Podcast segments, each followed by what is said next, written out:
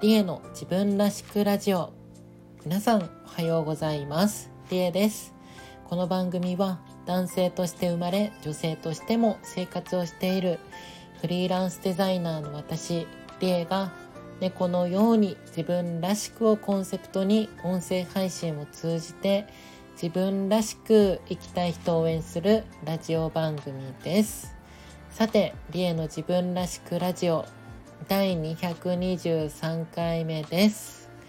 はい。ということで、えー、っと、3月1日金曜日ということで、はい、3月ね、始まりました。もう3月かっていうところなんですが、えー、今回はですね、珍しく起こりましたというね、テーマでお話をしていきたいと思います。そう、珍しく起こったんですよ。まあ、ちょっとだけね、まあ、ちょっとだけちょっと怒ったというかイラッとしたというかうんそう私あまり怒ることとかねあのー、って少ないんですけど、まあ、ちょっとさすがになってなって、まあ、ちょっと怒怒っちゃったっていうかはいっていう出来事がありまして珍しく。でまあそれが何なのかというとえっ、とちょっと X のね私のアカウントの方でも少しつぶやいたんですがあのうちの、エアコンが壊れたんですよ。うちのエアコンが壊れたんですよ。でその壊れたのがもう2週間半も半も前私の誕生日の日に、まあ、なぜかですね誕生日当日の日2月12日壊れましてでですねエアコンがやっと、えー、これね聞いてるみんなからするともう昨日なんですけどえー、私は今日なんですけど今日やっと治ったんですよ。だからえっとエアコンが壊れて治るまで2週間半かかった。大体ねそれぐらいかかりましてちょっと長くないですか？エアコン壊れてこのね修理に来てもらって治るまでのさすがにちょっと長いかなってまあ思ってて。でっていうのもこれえっとまあそもそもねなんでこれエアコンが壊れたかっていうとえっとまあいろいろね結果見てもらった結果まああの自然故障っていうんですか？もう使ってるうちにもうどうしてもなんかこうなんだろう劣化してきちゃうとか故障しちゃうみたいな部分がなんかおかしくなっちゃったみたいなまあそれは仕方ないじゃないですか。ね、使ってたら使えなくなったり壊れたりするのはもう当然なことなので別にそこに対しては怒ってないんですよ。エアコンが壊れたことに対しても怒ってないし。ただなんでこんな2週間半もねで別に過ごしやすい春とか秋とかだったらまだいいですよ。ちょっとまだ 寒かったんですよ。でえっと結果ね私多分このエアコンのせいでおそらく多分ね風邪をひいてたかなっていうまあタイミングもあって家が寒すぎて。最初なんかすごい鼻水がね止まんなくなっちゃって花粉症かなって思ったけどあ多分これ風邪かなってまあ後々ね。そうちょっと風邪っぽいのかもなって。私花粉症もひどいんでちょっと分かんなかったんですけどこれ風邪かなってなって。そう。っていうね。まあちょっとその体調に寝るぐらいやっぱり寒かったわけですよ。うちが。でしかもうち日当たりがねそんなにいいわけじゃなくて賃貸なんですけど。そうなので余計にこう昼間もね日が入そんなに入ってくる部屋じゃないのでちょっとね寒いなっていうのがずっと2週間半かなそう続いててっていうのでえっとまあっていう出来事があってまあその出来事の中でちょっとまあ怒ってしまったというか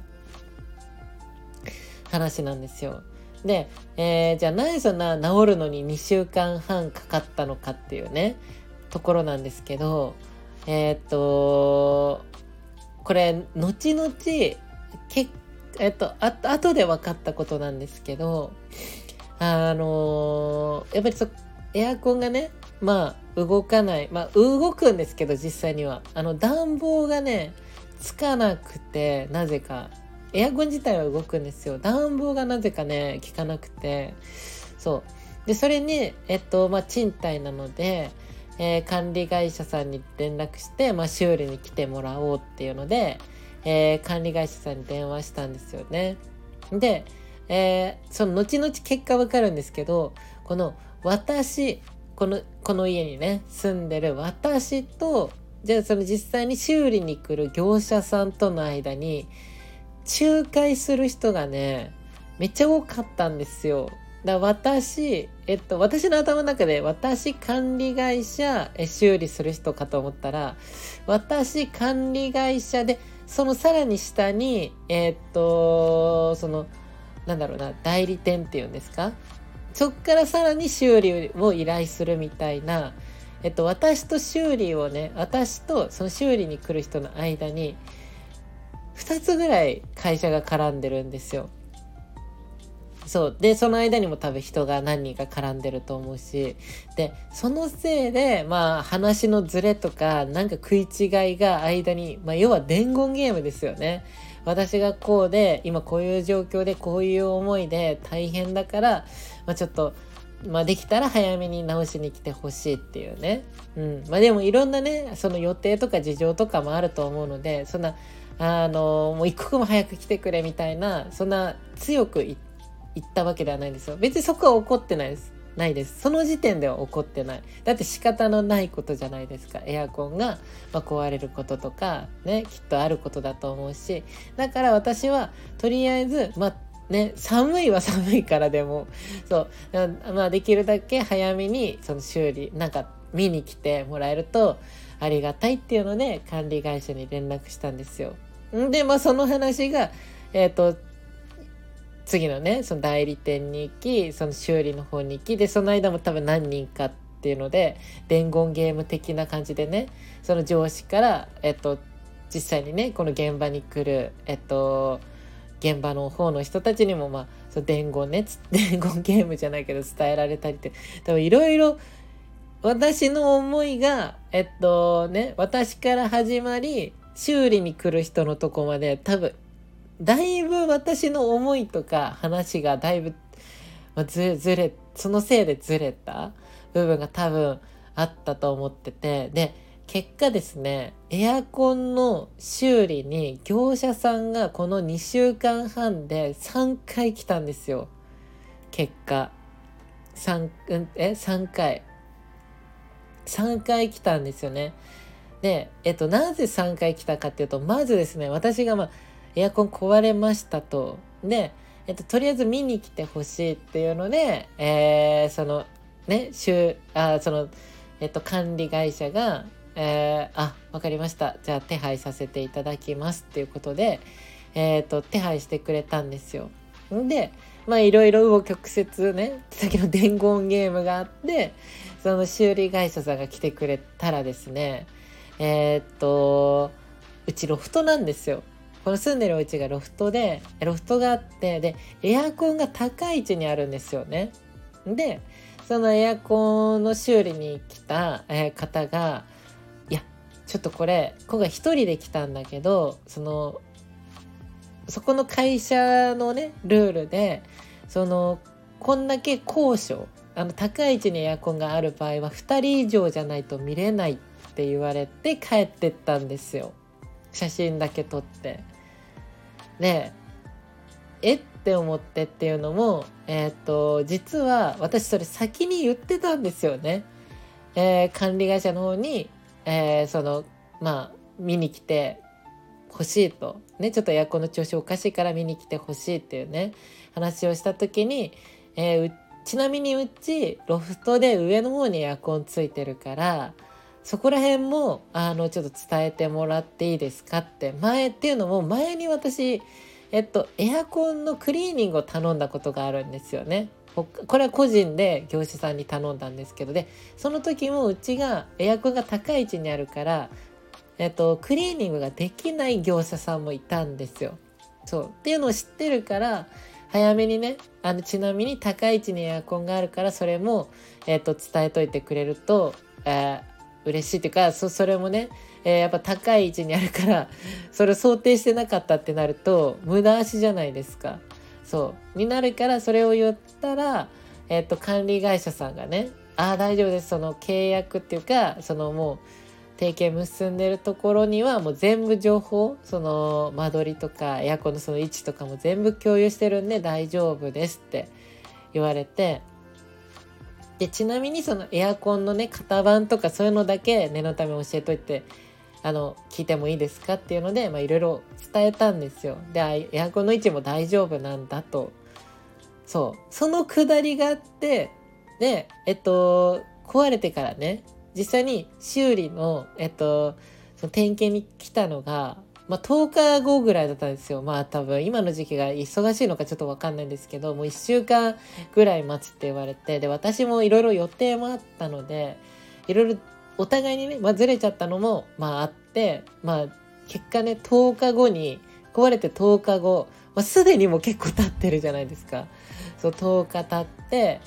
で、えっと、いや、そこれ高い位置にあるから見れないって言われてでエアコンのね写真とかもパシャパシャ撮ってっていや外観から分かることなんてあるのかなってすごい、まあ、思ったけどまあ必要なのかなって思ってそうで帰ってったんですよ。でこれはもうちょっとねその時点でちょっとイラってくるじゃないですか。いや言ったのにってそう。でえっとまあそれでね1回目来たんですよね。エアコンの、まあ、業者さんが。で私それでおかしいなってなって、まあ、管理会社さんの方にね「ちょっと言ってる話と違いません」って情報共有してるから見てもらえるはずなんじゃないですかっていうのででそのなんかあそんなことがあったんですね。ちょっと事実確認しますみたいな感じで、まあ、その事実確認もめっちゃ時間かかるんですけかかったんですけどえっ、とでまあそのエアコンね修理の業者さんまた改めてね手配してくれるってことででそれがさらに1週間っていう話だったんですよ。10日経って来てくれてでもう一回次は2人で来ますで次は1週間またかかるって言われていやもう風邪もひいたしもう寒いし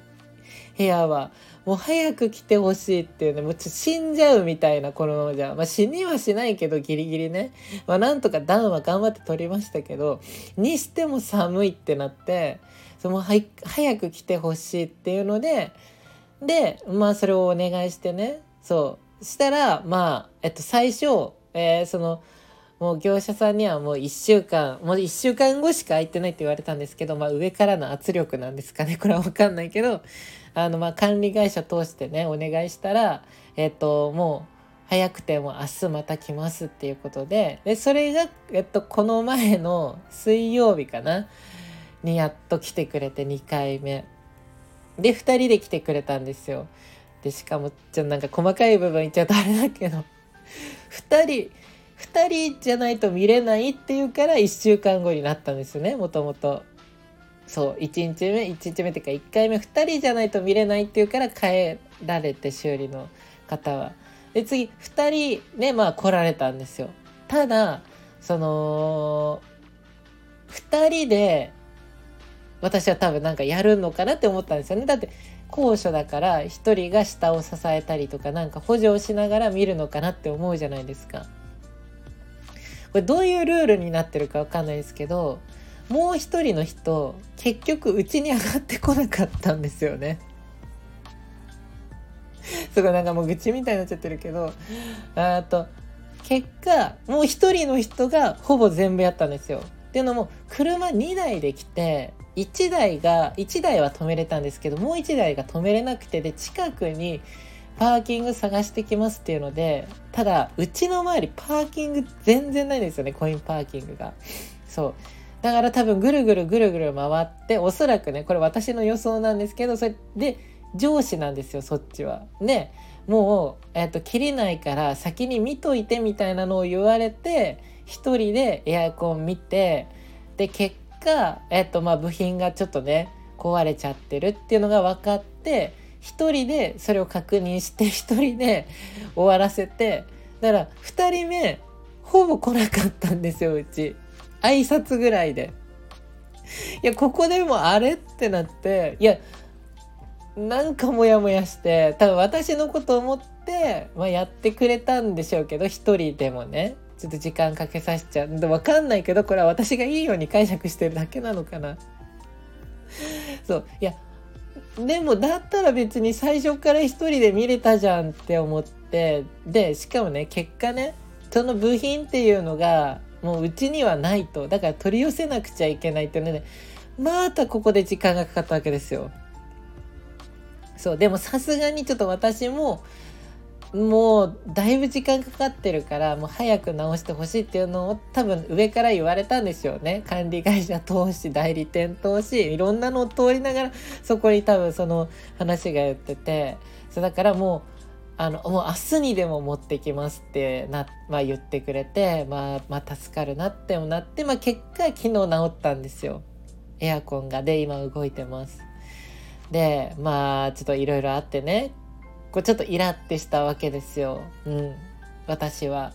で、まあ、久々になんかイラってしたなっ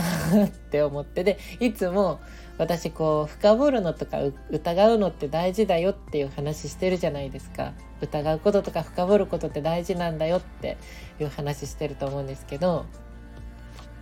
ちょっとここで私深掘ってみたんですよ。私は何に一番イラついたのかなって今回この出来事の中で。そう。で思った時にまあ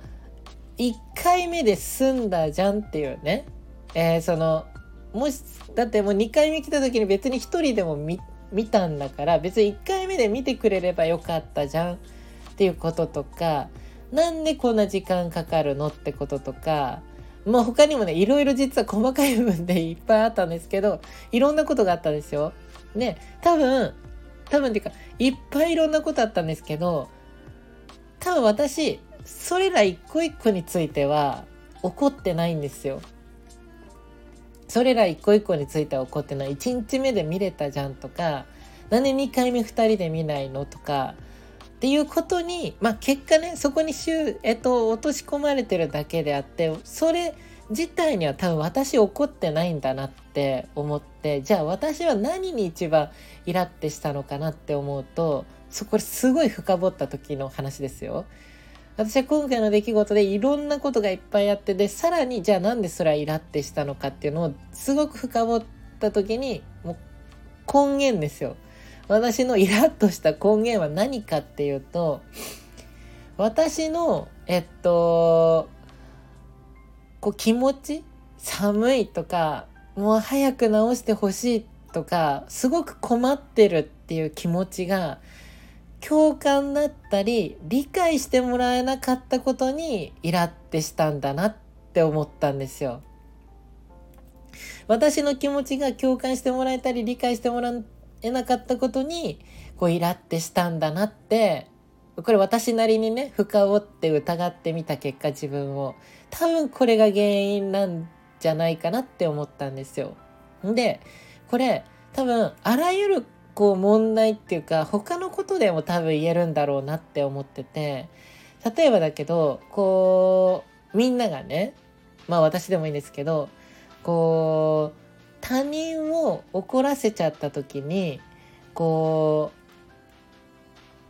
うみんながねまあ私でも大丈夫ですけど他人を怒らせちゃった時にでえっとその時ってまあごめんなさいとかまあ、なんかこうお詫びの品とか、まあ、何かするじゃないですか。あ悪いことしやしちゃった謝らないとなんかお詫びの品持ってかないととかなんかいろいろあると思うんですけどでえっと大事なのって、まあ、もちろん謝罪の言葉とかお詫びの品とかえその後の対応っていうのはもちろん大事だと思うんですよ。もちろん大事だと思う。でもそれっていうのは結果その行動に落とし込まれてるだけであって一番大事なのってやっぱりなんで相手がそれに対して怒っているのかっていう気持ちを自分も共感することがすごく大事なんじゃないかなって思ったんですよ。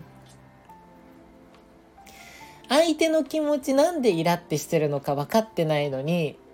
謝ったりとりあえずお詫びの品とか最終的にね、えーそ言葉とか物とかそこだけでこうあこの人怒ってる。とりあえず謝らないと。あこの人怒らしちゃった。とら隣へとりあえずお詫びの品持ってかないと。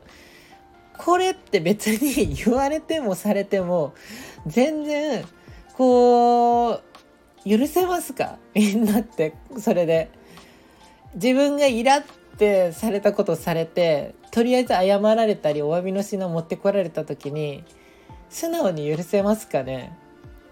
やっぱりそれってその言葉だったりそのものだったり行動の中に本当に申し訳ないっていう気持ちがその人の中にあるって感じるか感じた時にああまあ仕方ないなそういうこともあるよねっていやいいよってごめんなさいこっちも怒りすぎましたってなるなりますよね。なるんじゃないかなって思って。そうだから欲しいのって謝罪じゃないんですよね。まあ結果謝罪も必要だと思うんですけどその前にやっぱりまず共感してもらうことってすごく大事なんじゃないかなって思ったんですよ。自分の気持ちを。で私は今回その自分の寒いね自分の今の状況っていうのをやっぱり共感ねしてもらえなかったことにすごくイラってしたんじゃないかなって思ってでこれ原因としてねそのじゃあなんで私の気持ちがうまく伝わらなかったのかっていうとこれ私にも原因があると思うんですよ。きっとねえっと、私にも原因があるとしてちゃんとなんえその自分の気持ち今自分がどういう状況なのか何が辛いのかっていうのを私自身はうまくもっと伝えれた方法があったかもしれない言葉だったり、うん、っていうのもあるしその相手にとっては最初も言ったけどその仲介する人が多い。ってことですね。その伝言ゲームになっちゃうと私の気持ちってすごい薄れていくわけですよ。最後の方にはね。その、えっと、エアコンの業者さんがねその来て、えー、写真だけパシャって撮ってもう全然情報が共有されてない状態でそのまま「ああちょっともうこれ今日できないんで1週間後また来ます」ってなった時に多分私の気持ちをもっとダイレクトで知ってたら多分もうちょっと違ったと思うんですよね。対応とか言葉とか。うん、あこの人すごく困ってるから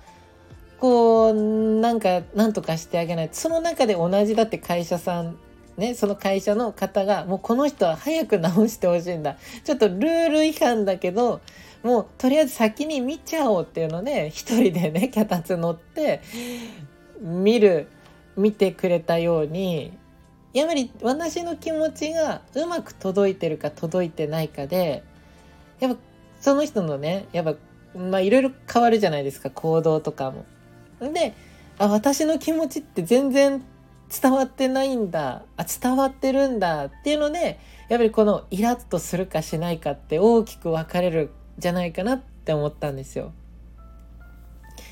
そう。でこれ何にでも言えるんじゃないかなってその他人を怒らしちゃった時ねもしかしたらそれなんかみんなはどうかわかんないですけどえっととりあえず謝っておけばいい。とりあえずなんかお詫びの品持ってけばいい。とりあえずなんか代わりのことをすればいいって思ってる人ってもしかしたらいるかどうかはわかんないですけど大事なのってやっぱそこじゃないんじゃないかなって。うん、その前にやっぱりその傷つけてしまった怒らせてしまった相手の気持ちをまずは共感してあげる。いや本当にごめんなさいって。いや本当に、まあ、例えば今回だったらね寒かったですよねとか、まあ、他のことだったらなんか迷惑かかりましたよねとか辛かったですよねとかもう自分もそれやられたらすごいきっと傷つくし苦しい思いすると思います。本当にごめんなさい。そんな思いをさせてしまって。なのでごめんなさい。なのでお詫びの品ですとかじゃないかなって思って。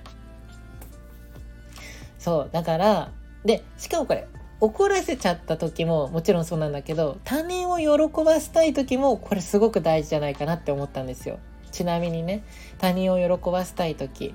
こうとりあえずプレゼント何か持ってけば喜んでくれるだろう。こう言えば喜んでくれるだろう。じゃないんですよさっきと一緒で。えっと褒められる。その言葉が欲しいとかじゃなくてやめまずは自分の気持ちを共感してもらえるのが多分一番。うん例えばこうなんだろうな。デートしてる時とかにトイレ大丈夫とか、えーと、お腹空いてないとかちょっといっぱい歩いたから少し休もうかとかっていう相手の気持ちになってこうなんか言葉を振ってあげたり行動をねしてあげることであこの人すごい自分のこと考えてくれてる見てくれてる共感しようとしてくれてるっていうので多分あこの人いい人だな多分これができたらすごいんなんだろう多分モテると思いますよこれができるようになったら。でこれは別に私が完璧にできてるわけじゃないですよ私も。そう。でも改めてこう今回自分がイラついてなんでイラついたんだろうっていうのを疑ったり深掘ったりした時にやっぱり自分の気持ちを共感してもらえなかったことが辛かったんだなって思って。でこれってまあそういう怒らせちゃった時、うん、とかにも、えーとまあ、逆算してね。あじゃあこう相手の気持ちを共感してまずはしてあげること大事だなっていうのにもつながるし誰かを喜ばせたいって思った時もまずは相手の気持ちになっていろいろ行動とか送るものとかわかんないですけど変えると多分すごくいい人だなあこの人素敵って多分思われることって多くなると思うしだなって思ってはいちょっとそんなことを思った、えー、出来事でした。ちょっとあの無料分の配信にしてはちょっと長くなっちゃったんですけどそうだからちょっとね2週間半エアコンを使えなくて本当に困ってもう私デスクワークというかもう自宅仕事なので本当に困ってたんですよ。まあ効果不効果ちょうどイベントが1週間ね重なってたのでこう家にあのそんなにずっといる時間っていうのは長かったわけではないんですけどでも自宅帰ってきたりね、家でのお仕事っていうのももちろん並行してやってたのはやってたのでやっぱりちょっと辛かったなっていうのがあってやっぱそれがこう気持ちがね共感してもらえなかったりまあもちろん私がうまく説明できてなかった部分もあると思うんですけどそう。えっ、ー、とやこう人がイラってすることとか嬉しいって思うこととか多分この共感自分の気持ちが共感してもらえるしてもらえないってすごく大きいんじゃないかなってはい、思ったよっていう、そんなお話をさせていただきました。はい。ということで、えっと、今回は珍しく起こりました。はい。というお話、まあちょっとだけね、はい、起こりましたというお話をさせていただきました。えー、っと、ということで、えっと、後半の有料配信、リエのもっと自分らしくラジオでは、えー、渋谷でイベントを行ってたんですよね。えー、先週まで。で、えー、まあそこでまあいろいろいろいろ まあいつもうんちょこの話すると長くなっちゃうんだうんまあメンバーさんです。有料配信ね、聞いてるメンバーさんで、ごめんなさい。ちょっと一部のメンバーさんになっちゃうんですけど、に向けて、えー、メンバーさんだったり、私の、えー、まあ、居場所づくりの活動をしてるんですよ。その仲間たちから、えー、ちょっと少人数なんですけど、個人宛てにみんなからちょっとメッセージがあるよっていう、ちょっとしたサプライズじゃないんですけど、えっと、そんな話をね、今回させていただこうと思うので、えっと、はい、よかったらね、聞いてみてください。えー、で、あとは、あ、そうですね。この配信ではあの、お便りも募集しておりますので、皆さんのお悩みとか嬉しかったこと、私に聞いてほしいことなど、レター機能よかったら送ってみてください。で、えっと、3月に入りましたので、トークテーマちょっとね、変えようと思いまして、え今回のね、話、まあ、ちょっとテーマに基づいて、えー、みんなが最近イラッとした出来事、ね、よく、よかったら教えてください。みんなが最近イラッとした出来事、はい、よかったらここをはけ口にしてください。はい。えー、だったり、あとはあの、私の配信のモチベーションにもつながるので、いいねボタンを押していただいたり、コメントもいただけると嬉しいです。であと少しお知らせで私は現在世界によろしくというプロジェクト略して世界オロプロジェクトという活動を頑張って行っております。でこの世界オロプロジェクトというのは自分らしく生きられる優しい世界の実現を目標に物語とかキャラクターイベントフォトコンテストグッズ、えー、あとはこういったね音声配信など様々な表現を通じてみんなの癒しとか居心地のいいなと思える人生の居場所づくりを行っております。で主に X、旧 Twitter とか Instagram、あとは LINE の公式アカウントなどで情報発信を行っております。よかったら、えー、フォローいただいたり、お友達登録していただけると嬉しいです。であとは、えー、現在オンラインショップもオープンしております。えー、先日行った、えー、イベントでの新作のグッズはちょっとまだね、あの、並べれてないんですけど、皆さんね、よければ、えー、オンラインショップ、あとは LINE のね、公式、ん？ちょちょちょちょちょ、LINE スタンプも発売中なので、よかったら概要欄の方チェックしてみてください。はい。ということで、今夜はこの後ライブ配信、リエの乳酸と一緒を行います。絵を描きながら雑談などしております。えー、夜の19時頃かな、今日は。はい。よかったらやろうかなと思うので遊びに来てください。ということで次回の、えー、ラジオ配信は週明け月曜日なので、えー、土日ね、お休みの方はゆっくり休んでいただいて、お仕事の方は引き続きね、頑張っていきましょう。はい、えー、そんな感じで引き続きみんなで自分らしく生きられる世界を作っていきましょう。ちょっと長くなっちゃってごめんなさい。はい、ということで、えー、この辺でお別れです。じゃあ最後に今日も猫のように自分らしくいってらっしゃい。